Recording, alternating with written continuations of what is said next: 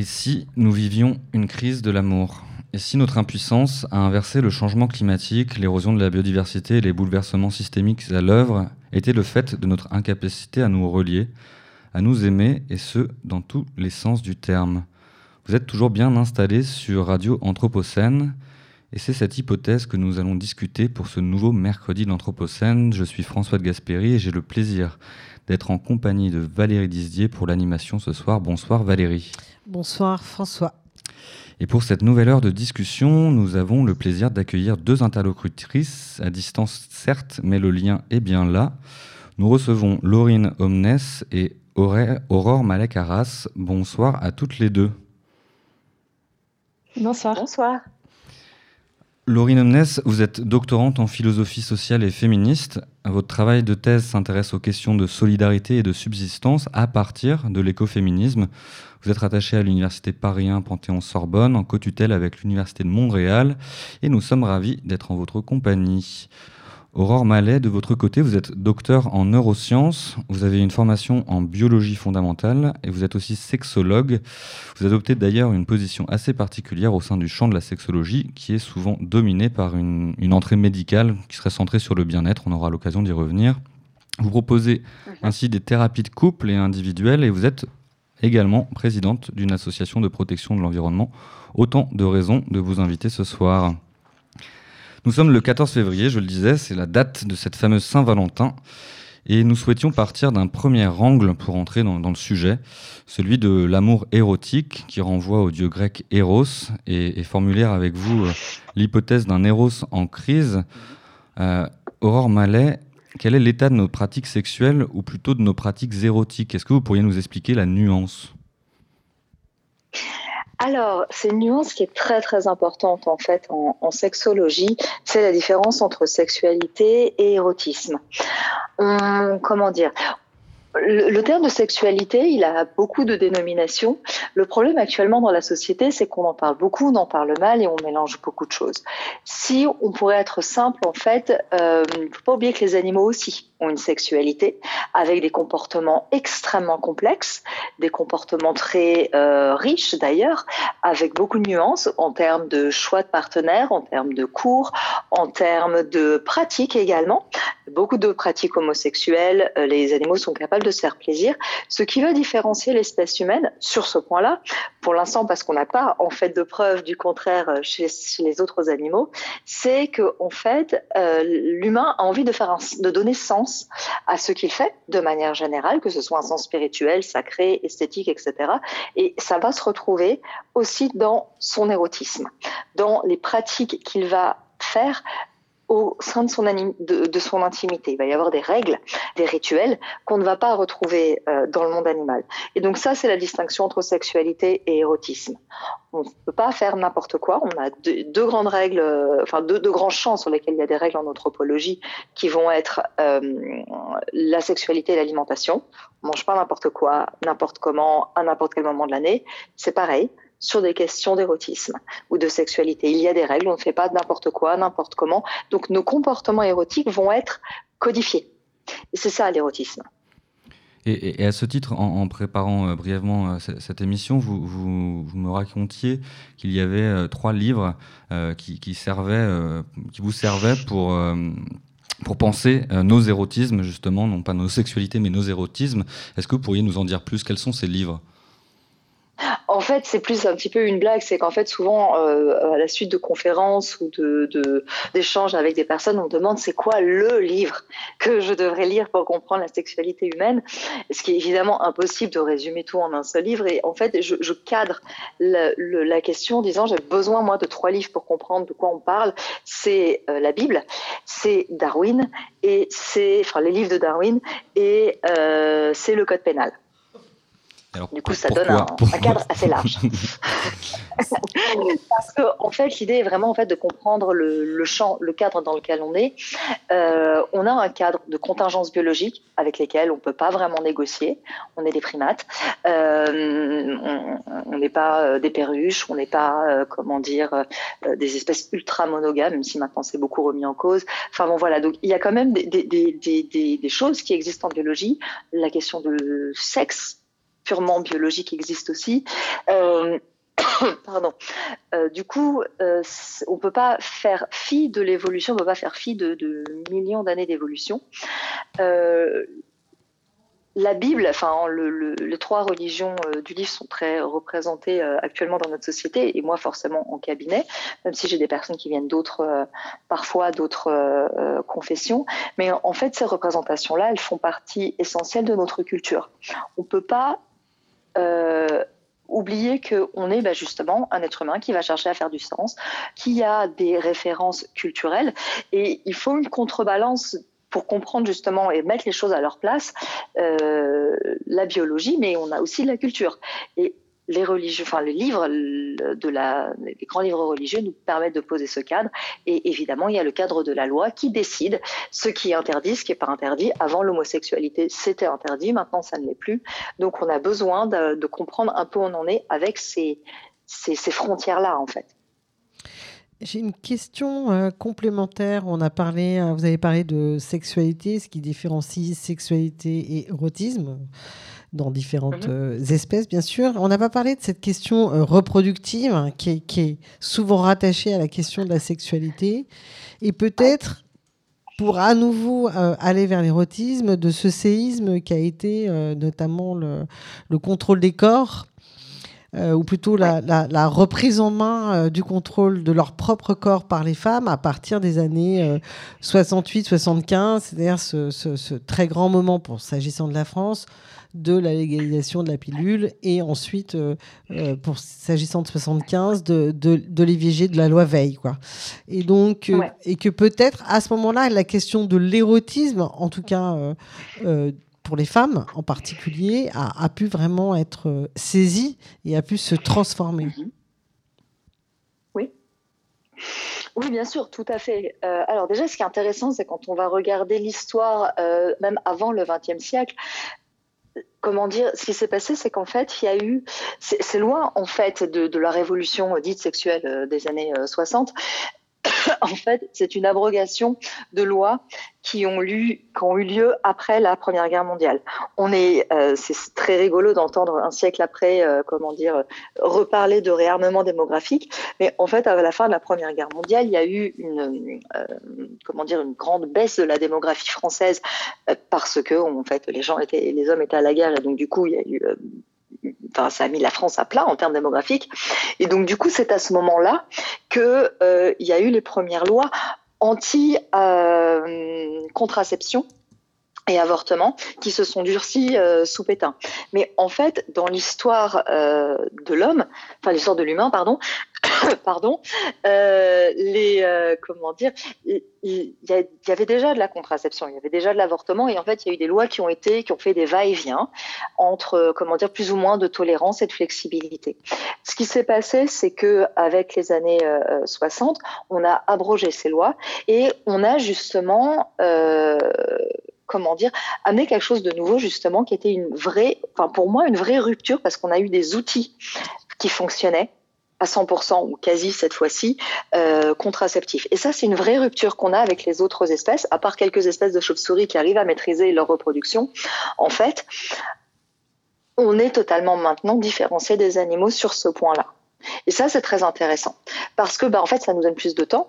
On a plus de contrôle, évidemment, sur nos corps.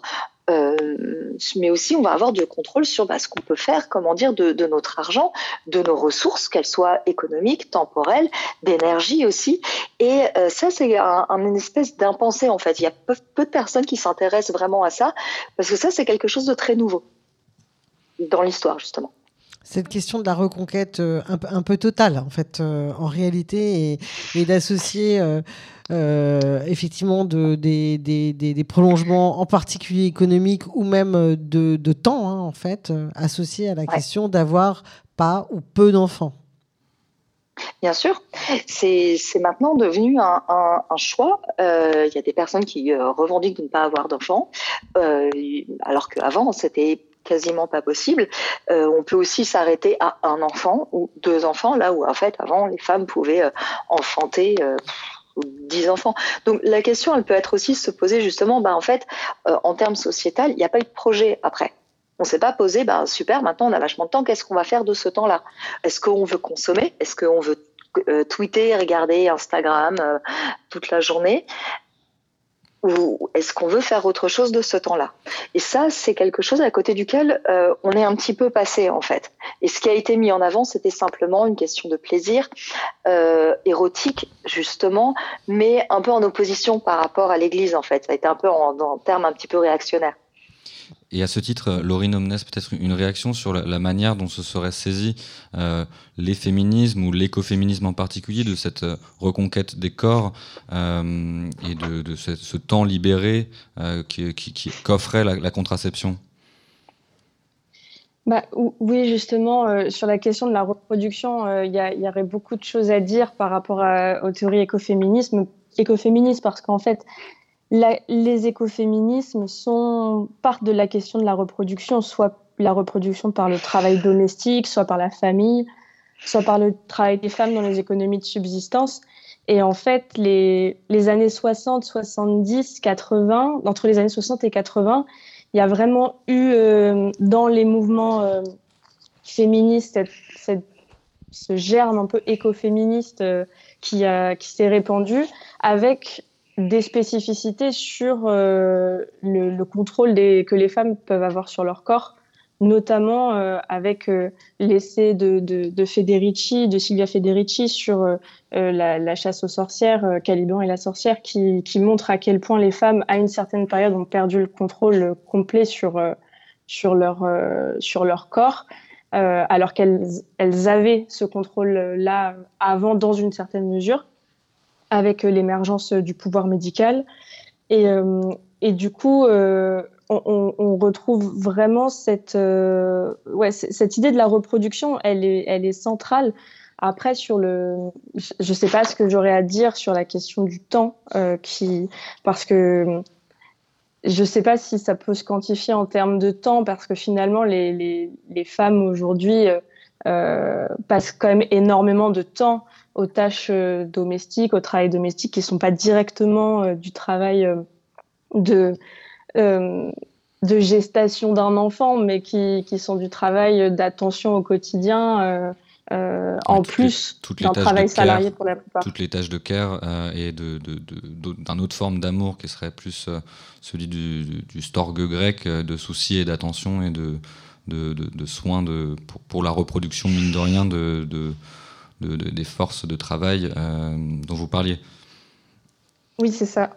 Oui, puis on pourrait même euh, élargir un tout petit peu. Par exemple, on sait aujourd'hui, c'est très documenté, qu'à la période euh, néolithique, en tout, cas les néolithiciens le, disent, hein, au moment de la sédentarisation et l'invention de l'agriculture et donc de la sédentarisation des, des, hommes et des femmes, les femmes qui faisaient jusque-là, en gros, un enfant tous les quatre ans donc c'est bien avant la pilule ou l'IVG évidemment, faisaient un enfant euh, tous les 4 ans parce qu'elles étaient euh, nomades, chasseuses, cueilleuses, euh, comme leurs compagnons, je ne sais pas si c'est le terme, et qu'à partir du moment où elles ont été sédentarisées, on a eu une première explosion démographique euh, qui est lié à l'attachement euh, au territoire. Et, donc, on est passé à, en moyenne, euh, on va dire, un enfant par an, hein, sachant qu'il y avait une mortalité quand même importante.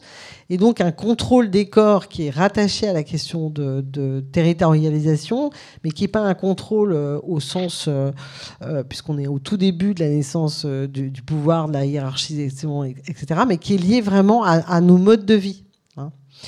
Et donc, dans ce rapport culture euh, nature, hein, on voit que là, il y a un premier pas de, temps qui, modifie complètement euh, le rapport euh, corps-nature, l'impact particulier sur les femmes, parce qu'elles sont dédiées à un certain nombre de tâches beaucoup plus sédentaires. Est-ce que c'est des choses dont on a qu'on a pu, qui ont été reprises par les écoféministes pour être ensuite évidemment transformées et, et par d'autres voies de, de, de, changement bah, Dans les écoféminismes, enfin dans chez les écoféministes, on ne peut pas dire qu'il y a un mouvement unifié euh, qui, qui reprendrait cette question exactement comme vous l'avez posée. Mais euh, en, fait, il y, a certains mouvements qui vont plus s'attarder sur euh, les oppressions communes entre la question de la nature et la question de la femme. Il y a des femmes plutôt, et puis il y, a des, mouvements qui vont plutôt s'attarder sur l'éthique environnementale et qui vont essayer d'élaborer d'élaborer des, théories. Et puis, il y, a aussi le côté euh, vraiment euh, euh, lutte écoféministe.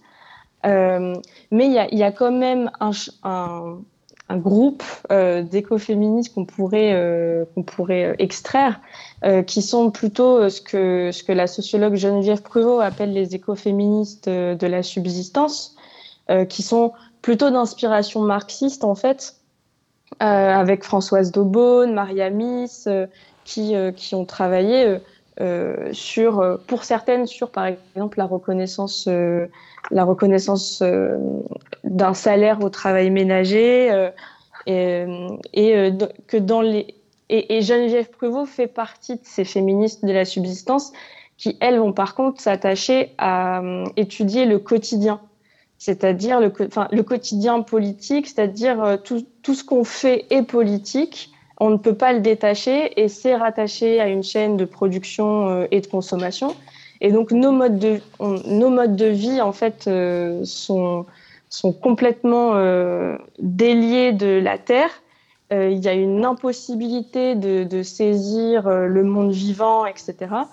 mais on, a vraiment, il y a vraiment quand même cette tâche qui, per, qui persiste de de l'amour. Euh, elle, elle, parle d'amour ordinaire, euh, à contrario d'un amour passionnel, mais de l'amour ordinaire qui, pour l'instant, est quelque chose qui, quand même, euh, revient aux, femmes, en fait, majoritairement, et qu'il faudrait. Et c'est ce principe d'attention partagée qu'est l'amour ordinaire qu'il faudrait partager un peu plus dans, au sein des des maisonnées euh, qu'elle décrit.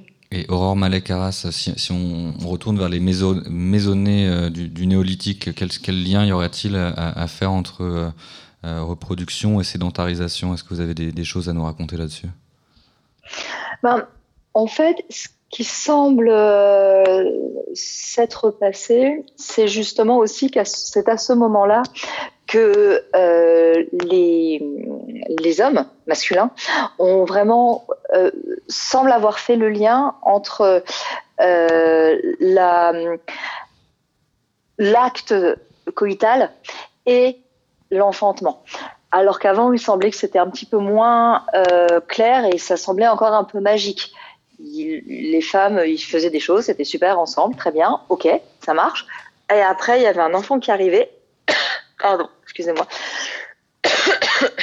neuf mois après, il y avait un enfant qui, euh, qui, arrivait. forcément, le lien entre le Covid et ce qui se passait neuf mois après n'était pas forcément là. Il semblerait que la sédentarisation, étant donné que ça a, comment dire, euh, ancré les, les personnes à une place précise et qu'en fait on a commencé à être un petit peu plus regardant sur où pouvaient aller les gens, on pouvait plus faire le lien. Et donc, du coup, là où en fait la femme avant était magique, était aussi euh, divinisée, ça a un petit peu changé à ce moment-là aussi. Et cette transition semble s'être amorcée aussi à ce moment-là. Et du coup, la femme a certainement entre guillemets perdu un statut social, passé de déesse a en fait euh, perdu son, son, son, pouvoir là où en fait l'homme a compris que c'était sa semence qui était en fait responsable de l'enfantement et que la chose magique, en fait, c'était peut-être sa, place à lui. Donc pour l'instant, ce sont des théories, hein, mais, euh, mais c'est une théorie qui pourrait être intéressante et qui, fait une théorie qui est très euh, qui est très documentée justement par Françoise Héritier, effectivement, hein, ce, ce, ce, que, ce, que, vous dites, hein, qui, qui, est une chose absolument euh, fondamentale. C'est à ce moment où les, les, les, mâles, on va dire, ont compris que, que, que cet enfant qui venait de naître pouvait être le leur ou pas. Et que donc à partir de là, la question du contrôle du corps de, des femmes, hein, évidemment, devenait absolument euh, fondamentale. Exactement. Et c'est là où on revient sur il y a besoin de lois et il y a des règles, etc. Mais tout à fait. Et, euh, et c'est assez intéressant parce que ça fait beaucoup écho à justement un, parallèle entre, ben, en fait, euh, l'homme devient euh, comment dire, force de travail de la terre, etc. C'est lui qui possède la terre. Euh, on commence à avoir l'instauration de la patrilinéarité, de la patriarcalité. Et donc, du coup, bah, on, peut faire un, rapprochement entre la possession, le travail de la terre et des animaux, puisqu'on pouvait aussi, enfin, pas que travailler la terre, aussi élever du bétail, et avec le contrôle des corps des femmes également. Oui, parce que c'est en effet aussi la période de, la grande période de la domestication euh, des, des animaux et donc de, l'appropriation de leur force de travail. Et en effet, tout est lié. C'est pour ça que je voulais faire ce lien entre cette question du, de la nature, mais au sens d'une nature qui, qui s'entropise déjà, et, et, que la femme devient fait entièrement partie de cette nature et, et est anthropisée aussi à son tour par euh, cette révolution néolithique et donc comment les mouvements en particulier féministes et écoféministes se sont ressaisis de cette question-là en mettant en parallèle ces questions de, nature et du corps des femmes. Peut-être, euh, Laurine, vous avez euh, euh, quelque chose là-dessus ou une réflexion à porter sur, sur ce terrain de, du rapport entre le champ et, et, le, et, le, ventre des femmes, d'une certaine manière? Ben, sur, la, sur la question de, du rapport nature, nature et femme, je pense qu'il faut quand même rester très vigilant sur la manière dont on fait ce ce rapprochement. Euh, c'est aussi une des raisons pour lesquelles les écoféministes ont été beaucoup euh, euh, délaissés par, par les par, les l'actualité féministe en général et, dont on a perdu d'ailleurs les traces. Françoise Daubonne est une grande oubliée, une, grande oubliée de ces réflexions. Mais sur, sur, le rapport, euh, sur le rapport à la nature, il y a, beaucoup de choses à, dire sur l'assimilation, en fait. C'est comme s'il y avait, il y avait eu une assimilation euh, culturelle, historique euh, de la femme à la nature. Et donc, on l'aurait on, aurait laissé la, la, la nature aux femmes, en fait, parce que la nature serait ensuite devenu quelque chose de passif et, on aurait gardé euh, la, culture pour, euh, pour les hommes et donc euh, la politique, etc. Caroline Merchant revient beaucoup sur, cette assimilation et elle parle de la révolution scientifique, de, notre manière de voir le monde qui permet aussi pour les hommes d'asseoir encore plus leur position de domination sur les femmes. Euh, mais euh, on, on, remarque euh, encore un peu avant que c'est des dynamiques qui étaient déjà présentes, même chez, chez, les Grecs en fait, déjà où la femme assimilée à, la nature est exclue de, de, de la société citoyenne, enfin de la citoyenneté de manière générale. Aurore Mallet, Caras, on vous entendait chez du chef euh, à distance. Oui, oui, oui, parce que en fait, ça c'est très très important et même en science, en fait, euh, euh, Darwin, aussi génial qu'il était, était quand même relativement féministe. Et là, ce qu'on a vu justement, c'est grâce aux révolutions féministes et au fait qu'il y a eu beaucoup plus de femmes dans les sciences au XXe siècle qu'on a pu revenir aussi sur une vision de la nature passive ou de la femme passive, même dans, même chez les animaux, même dans les, les, les ce qu'on appelle la sélection sexuelle on se rend compte maintenant, parce qu'il y a eu beaucoup plus de femmes qui ont fait des travaux, qui ont amené d'autres regards euh, et euh, qui, ont pu, euh, comment dire, changer un petit peu cette attitude passive que pouvaient avoir les femelles dans la littérature faite par les hommes. Et ça, c'est très très important. Euh, j'ai plein de, de, de, de, pardon, je suis désolée, je suis encore un petit peu malade. J'ai encore plein de d'exemples qui me viennent en tête, donc j'arrive même pas à en choisir un. Il y en a un qui me vient en tête, c'est l'exemple des oiseaux de paradis qui ont une très très long très très long plumage. Et en fait, les hommes, c'était euh, ils peuvent être parasités. Et donc du coup, quand ils sont parasités, leur plumage est un peu euh, sali. Et euh, par leur euh, par leur déjection. Et en fait, les, les hommes euh, anglais euh, du début du XXe siècle avait commencé à faire des très belles théories en disant non mais en fait ils vont prendre ceux qui sont plus résistants donc euh, ils vont prendre ils vont prendre le mal le plus fort qui est résistant qui a un meilleur système immunitaire. Et il y a des femmes qui ont réussi à prouver qui ont regardé ça qui ont dit mais c'est un petit peu trop compliqué comme euh, système de sélection. En fait c'est juste que les femmes n'ont simplement pas envie d'être parasitées par les mâles qui sont parasités.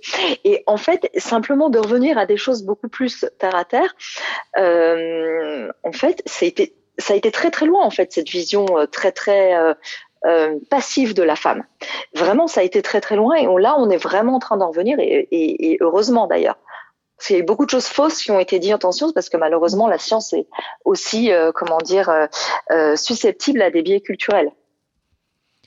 oui, et puis on a, pardon. Allez-y, allez-y. Non, non, on a, aussi beaucoup l'habitude, enfin, on a eu beaucoup l'habitude de, de, comparer euh, les comportements humains aux comportements animaux et parfois aussi on, on, projette euh, euh, et on biologise certains comportements qui au final sont plus construits culturellement et historiquement et, et, ça assoit aussi une forme de domination. Donc, il y a toutes ces. Je pense qu'il faut aussi faire attention à la, la transposition des exemples euh, chez les animaux puis euh, chez les femmes, puisqu'il y a plein de contre-exemples différents. Et ça a souvent aussi été utilisé euh, pour, bah, des, à, des, fins de domination finalement et d'oppression. Au-delà de ces, questions de, représentation, euh, si, on s'intéresse maintenant euh, davantage aux pratiques en tant que telles, euh, aux pratiques érotiques, un récent rapport sorti par, l'IFOP a parlé de, récession sexuelle chez, les, Françaises et les Françaises et, et, du coup d'un déclin quantitatif des, rapports sexuels en France. Euh, et j'aimerais, potentiellement avoir votre regard, euh, Aurore Mallet, sur, le lien qu'il pourrait y avoir avec justement cette, avancée dans le champ des représentations et cette, percée des, idées féministes, notamment à travers cette question du devoir conjugal. Est-ce que c'est, quelque chose qui expliquerait le, le, les, les, les, pratiques sexuelles moins nombreuses qu'auparavant? Oui, tout à fait. En fait, cette euh, étude, elle fait euh, écho à des résultats qu'on commençait à voir depuis 2018. On a eu une très très grande enquête faite par euh, une journaliste du The Atlantic aux États-Unis qui a montré que en Occident, il y avait les, enfin, les, jeunes, enfin jeunes entre 18 et 35 ans, avaient moins de rapports sexuels que leurs aînés. Et ça, il y a eu d'autres études euh, par des, applications de rencontres qui font des études à, à peu près tous les ans. Euh, et là, cette étude avec l'IFOP qui constate qu'il y a beaucoup moins de, rapports sexuels. Et en effet, à chaque fois, une un des arguments qui avait été amené, c'était que les femmes disaient non et les hommes écoutaient. Donc c'est intéressant parce que ça c'est quelque chose qu'on va retrouver beaucoup en cabinet également où les, les, les femmes, on, est vraiment dans une révolution post-MeToo où depuis, euh, mais bon, qui a quand même été émergée, hein, je veux dire, elle n'est pas, pas apparue nulle part, elle a été travaillée cette révolution.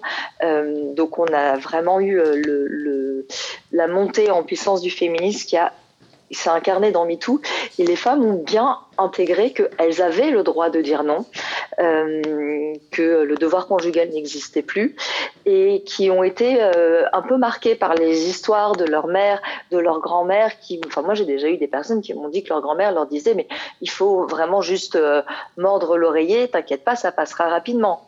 Donc du coup elle, me dit ça, elles ont une éducation, un regard de la sexualité qui a été très biaisé, qui elles veulent autre chose et les hommes également sont aussi en rejet pour la plupart de cette violence, de cet aspect viriliste toxique et sont tout à fait capables d'entendre que leur partenaire, donc je parle vraiment dans un cadre hétérosexuel hein, ici, mais euh, sont tout à fait capables de euh, euh, comprendre et d'accepter le non. Et ça, c'est nouveau. Donc ça, c'est plutôt une très très bonne, très très bonne chose. C'est une grande victoire en réalité. Mais c'est aussi peut-être, c'est une hypothèse hein, tout à fait libre de ma part, peut-être des hommes, en tout cas, ont aussi le souhait d'être pleinement désirés et donc de pas simplement être actants, mais d'être face à un désir réel. Tout à fait. Tout à fait aussi. Ça s'accompagne, euh, euh, comment dire Alors, des fois, les deux peuvent être ensemble ou pas nécessairement, mais tout à fait, bien sûr. Parce que, euh, alors, faut être aussi très clair que dans le cas des violences, il y a une réelle fondamentale misogynie qui est toujours présente, où en fait, les hommes, il y a que les, enfin, dans le cas vraiment, notamment du viol conjugal, il y a que leur plaisir qui les intéresse. Donc là, on est vraiment ailleurs. On est dans un cadre où les hommes euh, euh, sont plus, vraiment sont dans un rejet de la violence en fait, de la violence qui leur est euh, historiquement, culturellement attribuée. Ça, c'est très intéressant.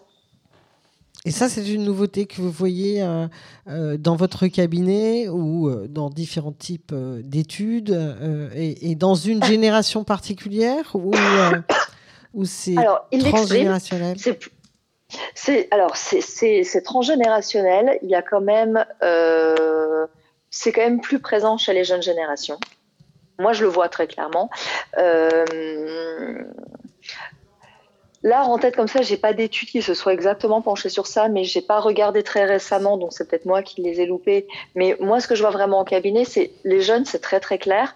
Après, ça va être aussi euh, très différent en fonction des classes socio-économiques et culturelles. C'est aussi, aussi euh, clair. Les personnes qui vont être très traditionnalistes, qui vont être encore ancrées dans des traditions euh, religieuses, par exemple, ou euh, culturelles euh, vont avoir un peu plus de mal avec cette pensée-là et à rejeter en bloc, en tout cas, euh, l'association traditionnelle. Euh, l'homme, c'est viril, c'est masculin, c'est fort, c'est agressant. Et, et Laurine Omnes, de votre côté, com comment l'écoféminisme, ce champ qui est pluriel, vous l'avez dit, et qui est traversé par, deux trajectoires, une trajectoire plus universitaire et une trajectoire plus militante. Comment cet univers-là se saisit, euh, s'empare de ces questions de, de de, relations charnelles, de pratiques sexuelles euh, et érotiques dont, nous parlons sur la, question des relations charnelles, euh, je, je, pense qu'il n'y a pas, enfin, en tout cas, moi, je n'ai pas vu beaucoup, beaucoup d'éléments. en tout cas, en tout cas, ce qui est sûr, c'est qu'il y a une volonté de, connexion euh, et de libération des, corps, des sexualités, euh, des orientations sexuelles, de, la, prise en compte euh, de l'autre qui est très forte. mais sur la question en tant que telle de la relation charnelle, en tout cas dans l'histoire des luttes écoféministes, il n'y a, y a, pas tellement, euh, tellement de, choses très concrètes, euh, mis à part euh, des, pratiques des pratiques très récentes sur les mouvements écoféministes, comme je pense à, à, Myriam Bafou, qui est aussi doctorante en, philosophie féministe et qui a beaucoup travaillé, je crois même qu'elle parle d'éropolitique, de militantisme héropolitique, et donc, c'est des nouvelles formes, des nouvelles formes de, rapport à la sexualité qu'on peut retrouver dans les mouvements militants. Mais, euh, mais voilà, c'est un peu encore en marge, en fait. Sur cette, euh, on est ici sur, sur Radio Anthropocène, on parle du coup de, questionnement écologique notamment. je voulais peut-être vous entendre, Aurore Mallet, sur le, les, liens qui, qui y aurait potentiellement aujourd'hui dans euh, l'actualisation de nos pratiques sexuelles à, l'heure de cette urgence écologique. On, a entendu le, président de la République nous parler de réarmement démographique. On sait que d'un autre côté, euh, certaines personnes mobilisées sur ces sujets euh, se, déclarent, ne pas vouloir d'enfants pour, ce type de motif. Qu'est-ce que, qu'est-ce que vous voyez, vous, comme tendance entre sexualité et environnement aujourd'hui? La, comment dire, le lien, il est forcément très indirect. on va avoir, euh, enfin quand j'entends cette question directement, je pense à certaines personnes qui vont me dire très clairement en cabinet que ils ou elles ne veulent pas d'enfants pour des raisons écologiques, que les questions environnementales les impactent euh, dans leur anticipation du futur. Il y a d'autres choses qui sont qu'on peut pas nier non plus, c'est les impacts sur la santé. Euh, il y a énormément, par exemple, enfin, je veux dire, c'est prouvé, on le sait très bien maintenant. Euh, il y a eu des, kilomètres de littérature prouvant les liens entre pesticides et cancers. Ben, clairement, quand il y a des cancers, ça va dévaster des familles. Alors là, il y a une très très grande injustice qui est que en fait, les, quand, la femme va avoir un cancer, l'homme va partir. Et c'est l'inverse, si l'homme a un cancer, la femme va rester. Il y a eu un poste qui a été fait très récemment par euh, Beaulieu, je crois, euh, sur Instagram, qui a, qui a montré ça, qui était témoin de ça dans son cabinet. Et ça, c'est quelque chose qu'on voit. Et ça, c'est des liens qui sont un petit peu indirects, que les liens, ne, les gens vont pas nécessairement faire le lien entre impact environnemental et leur vie comment dire, de la maisonnée, justement, intime, sexuelle, etc. Mais euh, ce lien, il existe réellement. Et ça, c'est très embêtant aussi sur des questions parce que celles qui vont d'abord en souffrir, ben, ça va être les femmes. Parce que du coup, c'est elles qui vont se faire quitter dans ces cas-là. Donc, c'est en fait la triple, quadruple peine avec le fait de se retrouver dans une famille monoparentale avec tous les problèmes euh, économiques que ça peut engendrer derrière, s'il y a des enfants, etc. Mais là, ça engage, euh, effectivement, là, vous abordez un enjeu euh, encore plus vaste, qui est cette question de la, de, de la santé globale, finalement. Hein. cette santé des milieux euh, et leur impact sur, sur la santé de, de, de l'écosystème dont nous faisons partie. Hein. et c'est triple, quadruple peine, effectivement, qui peut-être euh, sont ancrées aussi pour des questions culturelles ou alors aussi pour les questions euh, qu'avait abordé mon collègue en début de conversation, ces questions du lien, c'est-à-dire, c'est-à-dire de peut-être culturellement un ancrage euh, plus fort des femmes sur la question du lien, en tout cas une, culture qui aurait été transmise sur cette question-là, qui n'est pas le cas chez, chez les hommes. Enfin, je, parle de manière euh, générale, hein, je ne rentre pas dans les cas particuliers, bien entendu. Mais c'est peut-être ça, en fait. Euh, c'est peut-être vraiment ce qui était annoncé en début de, de conversation, c'est peut-être cette, cette, cette, récession sexuelle, c'est peut-être une question de, de la crise des liens Oui, alors sur la question justement de cette sex recession, ce qui est sorti à chaque fois dans toutes les études, c'est que euh, les personnes vont avoir une leur intimité et leur libido de manière générale va être impactée par le monde social. Par, pardon, par, la, par la société, par le monde extérieur, par les événements géopolitiques par l'économie, par le fait d'avoir euh, des travailleurs pauvres, le fait de travailler énormément, de pas arriver à boucler les fins de mois, devoir prendre un deuxième job pour pouvoir mettre euh, simplement de la nourriture dans les assiettes. Donc forcément, en fait, les gens rentrent, ils sont épuisés, ils n'ont pas nécessairement la tête à avoir un érotisme. Il faut être un peu libre pour pouvoir, euh, comment dire, euh, avoir le luxe de faire quelque chose qui ne sert à rien. C'est ça l'érotisme. Là où la sexualité aura une finalité reproductive, l'érotisme n'aura que le plaisir. Donc forcément, quand on enchaîne plusieurs travaux, plusieurs jobs, des problèmes au travail, etc., si en plus il y a la santé qui vient par-dessus, l'érotisme, il n'a juste pas de place. L'intimité, elle, est enfin, les gens sont tellement épuisés mmh. qu'en fait, ils vont juste préférer regarder euh, un film plutôt que euh, se lancer dans un débat où, en plus, la satisfaction peut ne pas être au rendez-vous. Et ça, c'est ce qui sort à chaque fois dans les études. Donc, en fait, le, là, c'est plus un lien, peut-être pas directement avec l'écologie, même si c'est lié évidemment, mais avec l'économie.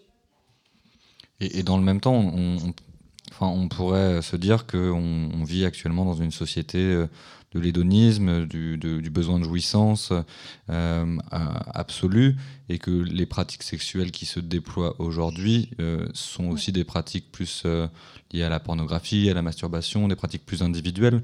Est-ce que c'est pas aussi un élément qui expliquerait cette, ces, rapports moins, moins nombreux?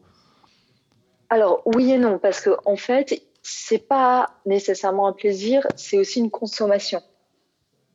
Donc là, l'aspect politique, il est, euh, euh, comment dire, plus, euh, comment dire, capitaliste ou anticapitaliste, enfin, ça dépend comment, comment on le voit, mais comment dire, les gens vont consommer de la pornographie. Quand les gens, on parle en cabinet, il y a très très peu de bonnes études actuellement sur la question de la pornographie, la littérature scientifique et en neurosciences en tout cas, elle est extrêmement biaisé.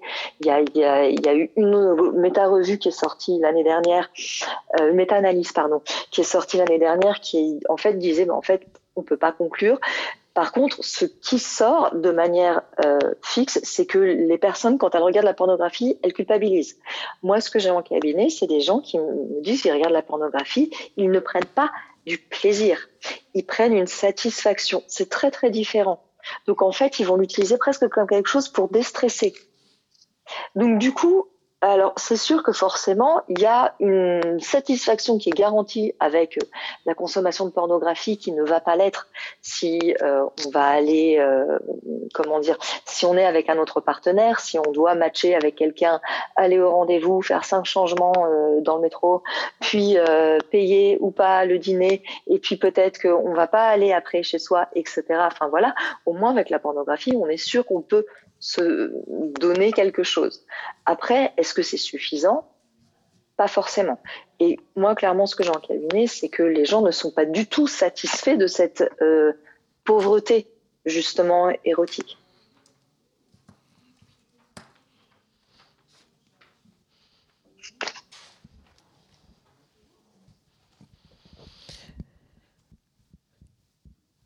Oui, pour poursuivre euh, sur, euh, sur ce terrain, Laurine, euh, parce que c'est très. Enfin, je, je vous écoutais et, et c'est plein de contradictions. En, tout cas, je me dis c'est très parfois contre-intuitif. C'est-à-dire quand vous parlez de, de, de, en tout cas pour moi, euh, quand vous parlez par exemple euh, de la pornographie comme un objet euh, éventuellement de satisfaction, hein, et donc pas, pas nécessairement de, de, plaisir, parce que oui. quand Mais je vous confirme, c'est contradictif. Voilà, vous voyez, c'est un peu. J'en suis désolée. J'en suis désolée. Non, non, mais, je, je me fais c'est. C'est le c'est le, le, constat que je fais qui est vraiment fondamentalement. Ah non, non, mais j'entends tout à fait. Mais, mais c'est vrai que par, je me dis, voilà, dans un monde de tension, euh, euh, vous parliez des difficultés que les uns et les autres peuvent euh, rencontrer, notamment les difficultés économiques. parmi les déstressants possibles, hein, la, la, sexualité qui est gratuite, en tout cas euh, entre dans un couple euh, consentant, etc. Je me dis que c'est quand même un déstressant euh, absolument incroyable et en même temps potentiellement quelque chose qui peut procurer du plaisir et peut-être de la satisfaction aussi. Hein. Je, ne dis pas le contraire. Et donc il y a, toute une série de, d'attitudes de, de, qui pour moi sont contre-intuitives par rapport à cette baisse enfin dans les chiffres, hein, c'est ce qu'on a pu voir dans les dernières enquêtes et dans ce que François a indiqué pour, euh, pour l'IFOP, cette baisse d'activité sexuelle, hein, euh, parce que euh, on ne parle pas d'érotisme d'ailleurs dans cette étude, hein, on parle bien de baisse d'activité sexuelle, ce qui d'ailleurs n'exclut pas la question érotique.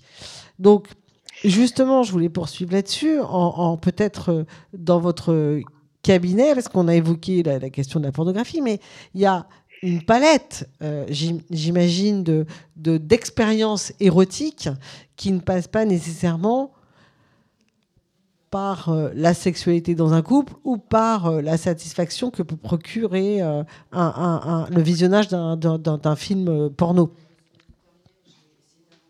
Bah, évidemment, et heureusement. Mais en fait, comment dire, c'est comment dire alors, il y a la question du stress. En fait, justement, on peut le voir comme ça, et c'est pour ça que justement, c'est euh, important de la poser. C'est que, en fait, il faut vraiment faire la différence entre un, stress qui est périodique et le corps ne va pas le réagir de la même manière, et un stress qui est continu. Un stress continu, euh, pour nous, c'est en fait c'est plus de six mois. En clinique, c'est plus de six mois, c'est euh, les, critères du DSM. À partir de ce moment-là, il va y avoir des changements métaboliques, notamment avec le cortisol. Et la première chose que ça va impacter, ça va être la libido. Pourquoi? Parce qu'en fait, le cortisol, c'est une hormone stéroïde. Et en fait, ça va faire baisser le taux d'hormones qui sont dans la même chaîne métabolique, qui vont être les, hormones sexuelles, euh, pour les femmes et testostérone, qui sont responsables de la libido. Donc, typiquement, au final, ce qu'on va avoir, c'est que quand il y a un petit événement stressant, en effet, il peut y avoir un petit boost et les personnes peuvent avoir même un regain de libido, un regain de désir, un regain d'envie. Mais ça, ça va pas durer longtemps. Sur un an, six mois, six ans des fois de problèmes au travail, ou quand il y a des, par contre des chocs qui sont émotionnellement trop forts, comme euh, des licenciements, euh, comme euh, bon, d'autres choses, des problèmes justement euh, de la vie de tous les jours, enfin des choses plus fortes, pardon, comment dire, du, euh, un deuil par exemple, en fait, on va avoir une baisse drastique. de ces euh, de ces hormones là et donc du coup il y aura plus du tout de libido. Et sur du long, long terme en fait il y a, juste les gens n'ont même pas envie d'aller regarder des films porno. Donc il y a vraiment euh, euh, deux poids deux mesures. Moi, ce dont je parlais avec la, la pornographie, ça va vraiment être que la différence, c'est vraiment le, les gens regardent mal. Ils vont pas prendre du vrai plaisir. Ils vont consommer littéralement comme on consomme un verre d'eau.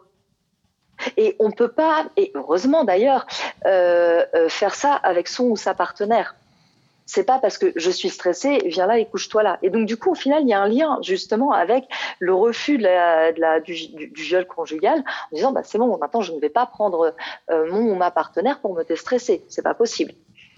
J'aimerais peut-être euh, euh, poursuivre cette, cette formulation de, de, consommation, de sexe comme consommation, et d'élargir peut-être le débat avec vous, Laurine, sur l'idée que finalement nous sommes en train de, consommer nos liens, euh, au-delà de nos liens charnels, de nos rapports affectifs et sexuels. C'est peut-être euh, ce qu'on disait en introduction, les liens qui nous traversent entre humains, euh, dans nos rapports affectifs, mais aussi dans nos rapports avec les non-humains, dans notre manque d'attention à la nature qui est en train de se, se déliter.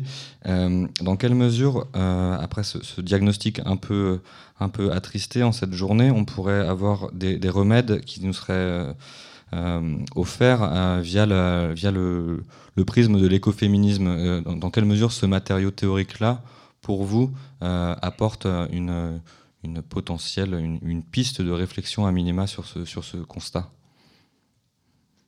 Bah, J'ai pas mal, là, pendant que, en, lien avec votre question aussi, donc sur, sur la question des remèdes, je ne sais pas s'il y a des, s'il y a vraiment des remèdes, mais euh, en tout cas, il y a des pistes de réflexion qui sont intéressantes euh, sur, ces, questions euh, de, communauté biotique, de poursuite de liens avec des, non-humains, mais aussi avec des humains. Et, en fait, je me suis rendu compte qu'on n'avait pas forcément parlé spécifiquement de l'éros comme amour, mais comme amour aussi créateur de liens. Euh, et, on parlait de la, crise des liens également, mais du coup, cette crise des liens, euh, finalement, euh, elle me semble en tout cas un peu parfois genrée parce que en, bon, en ce moment, je suis en train de travailler spécifiquement sur les centres sociaux et, je me rends compte que la majeure partie des, des, personnes qui sont bénévoles dans les centres sociaux et qui travaillent sur garder un lien euh, à la fois au territoire, à la fois euh, avec les, personnes âgées, les enfants, euh, etc., sont majoritairement des femmes qui sont très investies, à combien même elles ont une vie salariée et de mère de famille aussi par ailleurs. Et, en fait, quand je mets ça en regard avec certaines théoriciennes de, l'écoféminisme ou du féminisme de la subsistance, euh, je vois qu'il y a vraiment une importance qui peut euh, euh, parfois être à la croisée de, de l'écoféminisme, de cette question de, domination de la nature et domination des femmes, de ce croisement, mais avec les éthiques du care aussi, parce que finalement, qu'est-ce que c'est que faire communauté avec les humains et non humains si c'est si pas, enfin, si pas créer du lien et, porter attention en fait à, à, ce qui n'est pas soi.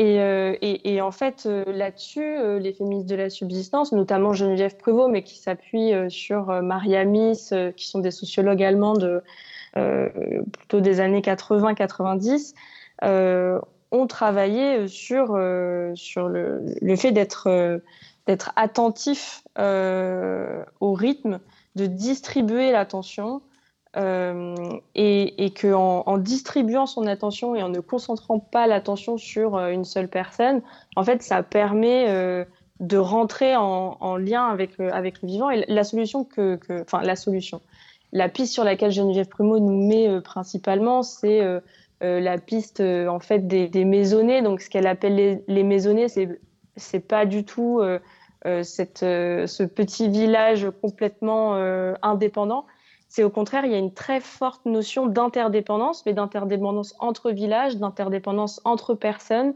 entre euh, avec les animaux qui sont présents aussi euh, sur cette maisonnée, mais aussi d'interdépendance avec euh, bah, du coup toute la communauté biotique, donc tous les êtres vivants.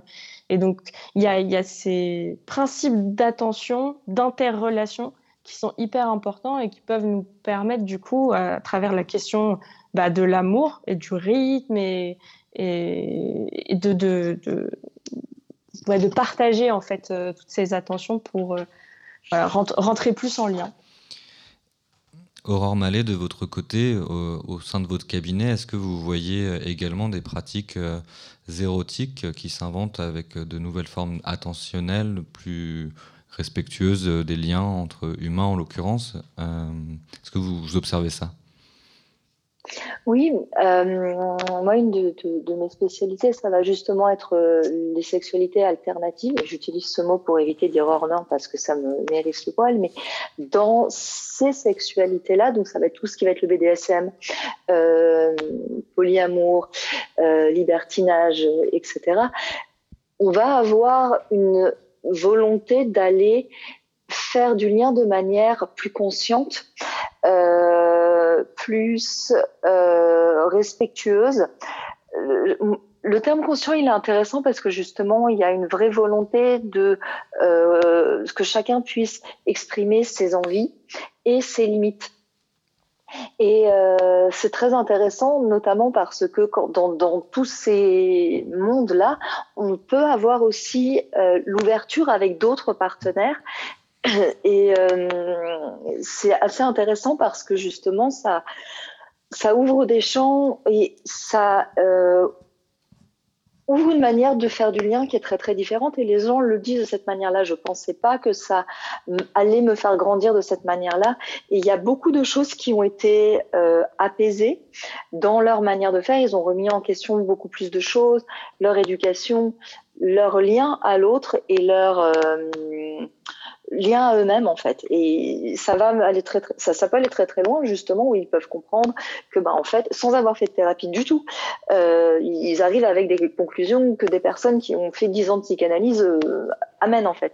Donc ça c'est très très intéressant de voir. Et il y a aussi un enjeu politique derrière qui est très intéressant en termes de euh, des liaisons euh, parce que je, pense à un ouvrage de Georges Chaumet qui s'appelle La déliaison amoureuse, où en fait on, fait un lien autrement en fait et on, on, crée des, des, comment dire, enfin on peut penser à l'anarchisme social, euh, relationnel pardon, euh, où en fait on va faire du lien, on va nous faire une autre manière de faire des relations et du lien social et d'organiser une communauté autrement. C'est assez intéressant. C'est ça l'enjeu, euh, Laurine Omnes, de, de, faire du lien autrement, de manière plus anarchiste, euh, qui, qui, mobilise cet écoféminisme de la subsistance? Ben oui, c'est faire du lien autrement, euh, c'est comment on, comment la, comment on fait pour s'occuper de cette la, citation, je crois que c'est de cette charge immense d'embrasser le monde. Et donc du coup, oui, je pense que je pense qu'on est sur sur des grosses questions euh, d'interrelation euh, euh, à, plusieurs, à plusieurs échelles où il n'y a pas forcément de hiérarchie et même pas du tout de hiérarchie. Donc c'est du lien et de la collaboration qui sont au centre de cette réflexion. Eh bien, écoutez, je crois que ça sera le mot de la fin, parce que embrasser cette tâche, immense, nous avons tenté modestement d'y participer. Euh, un grand merci euh, pour votre participation, Laurine Omnes, Aurore Mallet, Caras. à très bientôt sur les, ondes de Radio Anthropocène. On, vous espère de nouveau. Et puis, pour moi, c'est l'heure de rendre l'antenne. Merci Valérie Disdier. Merci François de Gaspiri. Je vous remercie toutes les deux d'avoir participé et, d'avoir euh, contribué à, un peu euh, décaler les choses et ouvrir nos esprits. Voilà, bonne soirée, bonne Saint-Valentin. Merci. Merci à vous. Au revoir. Merci. Au revoir. Au revoir. Radio Anthropocène. À l'écoute du changement global.